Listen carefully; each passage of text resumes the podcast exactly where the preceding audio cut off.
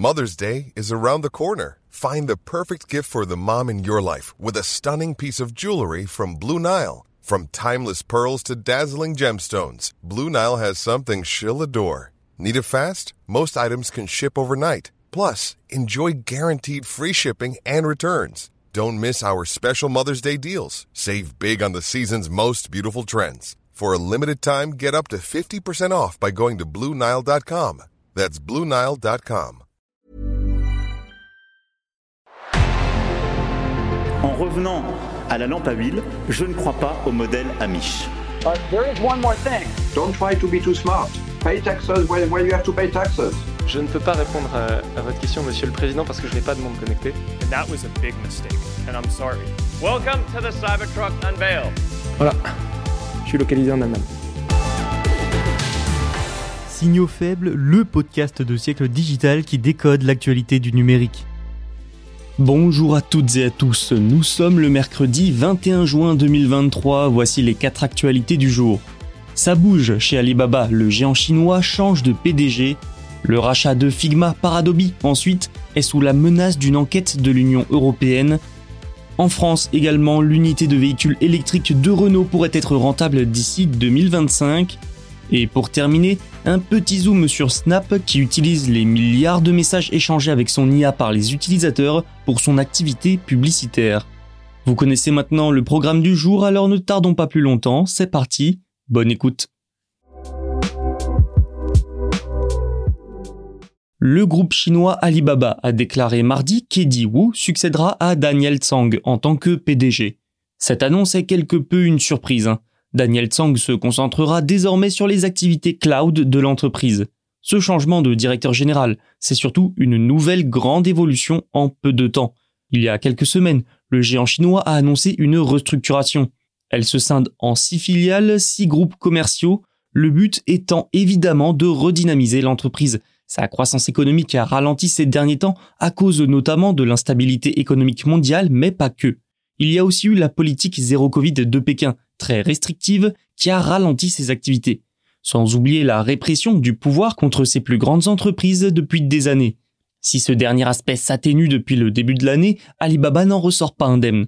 Tout cela, ça a forcément eu un impact sur son résultat net. L'actuel vice-président exécutif du groupe, Joe Tsai, va lui devenir président du groupe. Comme je l'ai dit, Daniel Tsang ne part pas bien loin. Il va dorénavant diriger Alibaba Cloud Intelligence Group, la filiale dédiée au cloud. L'ensemble de ces changements prendront effet le 10 septembre. Mais attardons-nous quelques instants sur l'unité cloud du groupe. Elle est aussi concernée par la scission des activités. Mais pour cette unité, l'objectif est d'en faire une entreprise indépendante et cotée en bourse dans les 12 prochains mois. Si l'unité cloud gagnera énormément d'indépendance avec ces réorganisations, globalement, toutes les unités seront plus souples, plus autonomes. Notons également que le successeur de Daniel Tsang, Eddie Wu, est l'un des cofondateurs d'Alibaba. C'est une page qui se tourne, Daniel Tsang étant directeur général du géant chinois depuis 2015 et président depuis 2019. Il représentait pour une partie l'après Jack Ma de l'entreprise. Après, donner à Daniel Tsang l'opportunité de diriger la partie cloud n'a rien d'une compensation. Le cloud est déjà prédominant dans les activités du groupe. Et avec l'explosion de l'intelligence artificielle, qui, pour être formée, a souvent besoin de cloud, cette unité devrait encore gagner en importance.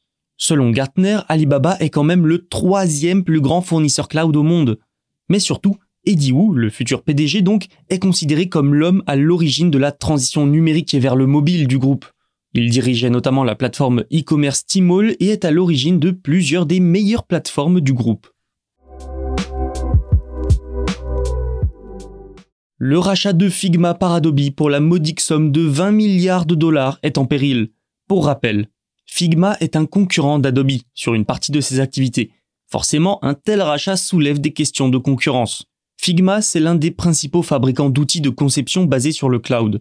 Ces outils promettent parfois de meilleures performances que les logiciels d'Adobe. Et donc ce rachat devrait faire l'objet d'une enquête antitrust de la part de l'Union européenne. Selon le Financial Times, les régulateurs antitrust européens se préparent à lancer une enquête officielle sur l'acquisition. Ils craignent qu'elle n'entraîne moins d'innovation et des prix plus élevés. Dans les arcanes de l'antitrust européen, on parle d'enquête de phase 1. C'est devenu assez courant, et donc peu étonnant que de telles enquêtes soient ouvertes pour des rachats aussi importants. En général, ce niveau d'enquête prend quelques mois seulement. Mais selon les informations du Financial Times toujours, les régulateurs envisageraient de faire passer l'enquête de toute façon au niveau 2. Alors vous me direz, oui, et alors? Eh bien, phase 2, ça signifie une enquête encore plus longue et surtout un réel risque de voir l'accord bloqué. C'est donc une grosse épine qui vient s'ajouter dans le pied d'Adobe, une de plus. En mai, le Royaume-Uni a lancé une enquête sur l'accord. Le ministère américain de la Justice, lui, préparait aussi une action pour bloquer la transaction. Alors Adobe s'attendait bien à des enquêtes, mais elles se multiplient et sont de plus en plus menaçantes. Surtout, Adobe se défend. Son directeur général a affirmé que si le rachat était bloqué, ça conduirait à moins d'investissements dans les startups de l'écosystème. Ensuite, des recherches internes ont été lancées. Elles ont révélé que seulement 10% des utilisateurs de Photoshop, par exemple, utilisaient également Figma. Un chiffre qui est censé prouver aux régulateurs que les deux entreprises sont sur des marchés différents et ne se font donc que rarement concurrence. Bon, l'acquisition de Figma n'est pour le moment pas en danger, et Adobe, qui reste confiant d'ailleurs, poursuit ses discussions avec les autorités britanniques et américaines. Prenons la direction de la France maintenant. La filiale de véhicules électriques de Renault, nommée Ampère, devrait être rentable d'ici 2025. Le groupe préparerait même l'unité à une introduction en bourse. Et ce n'est pas tout. Le conseil d'administration du constructeur a confié ce lundi à son directeur général Luca De Meo la direction de cette nouvelle filiale électrique. Luca De Meo devra, je cite, assurer le lancement de la société et la réussite de son projet d'introduction en bourse tout en conservant ses responsabilités actuelles de directeur général de Renault. Sacré programme. L'objectif de Renault, c'est de développer la partie véhicule électrique, de trouver des fonds pour rattraper son principal concurrent Stellantis et donc Peugeot. Pour y arriver, il faut donner plus d'autonomie à cette filiale et plus d'argent aussi. À cette fin, Nissan s'est engagé à acheter jusqu'à 15% d'Ampère. Mitsubishi envisage de son côté d'investir également. Renault compte cependant conserver une forte majorité dans la filiale parce qu'elle est tout simplement le futur de la marque. Qualcomm, géant des puces, sera également de la partie, et donc Ampère devrait rassembler toutes les activités électriques du groupe. Elle devrait compter jusqu'à 10 000 employés, L'unité produira notamment la Mégane électrique et les futurs et très attendus Renault 5, Renault 4 et Scénic électrique. Le tout dans les Hauts-de-France. Ampère vise plus de 30% de croissance annuelle d'ici à 2030. Le groupe veut rapidement l'introduire à la bourse de Paris. Ça aiderait à financer le très coûteux virage vers l'électrique. Ampère sera aussi chargé de l'approvisionnement en batterie et de la conception des logiciels installés dans les voitures, en partenariat avec Google et Qualcomm, ce qui explique la prise de participation du géant américain des puces la filiale va tout de même devoir faire face à bon nombre de défis. Des défis techniques, oui, mais aussi sur la concurrence. Tesla, très installé dans le paysage, est en pleine baisse des prix. Citroën a promis une voiture électrique pour 2024, sous la barre des 25 000 euros. Dacia en propose déjà une, sans oublier les autres constructeurs comme Volkswagen et sa gamme ID.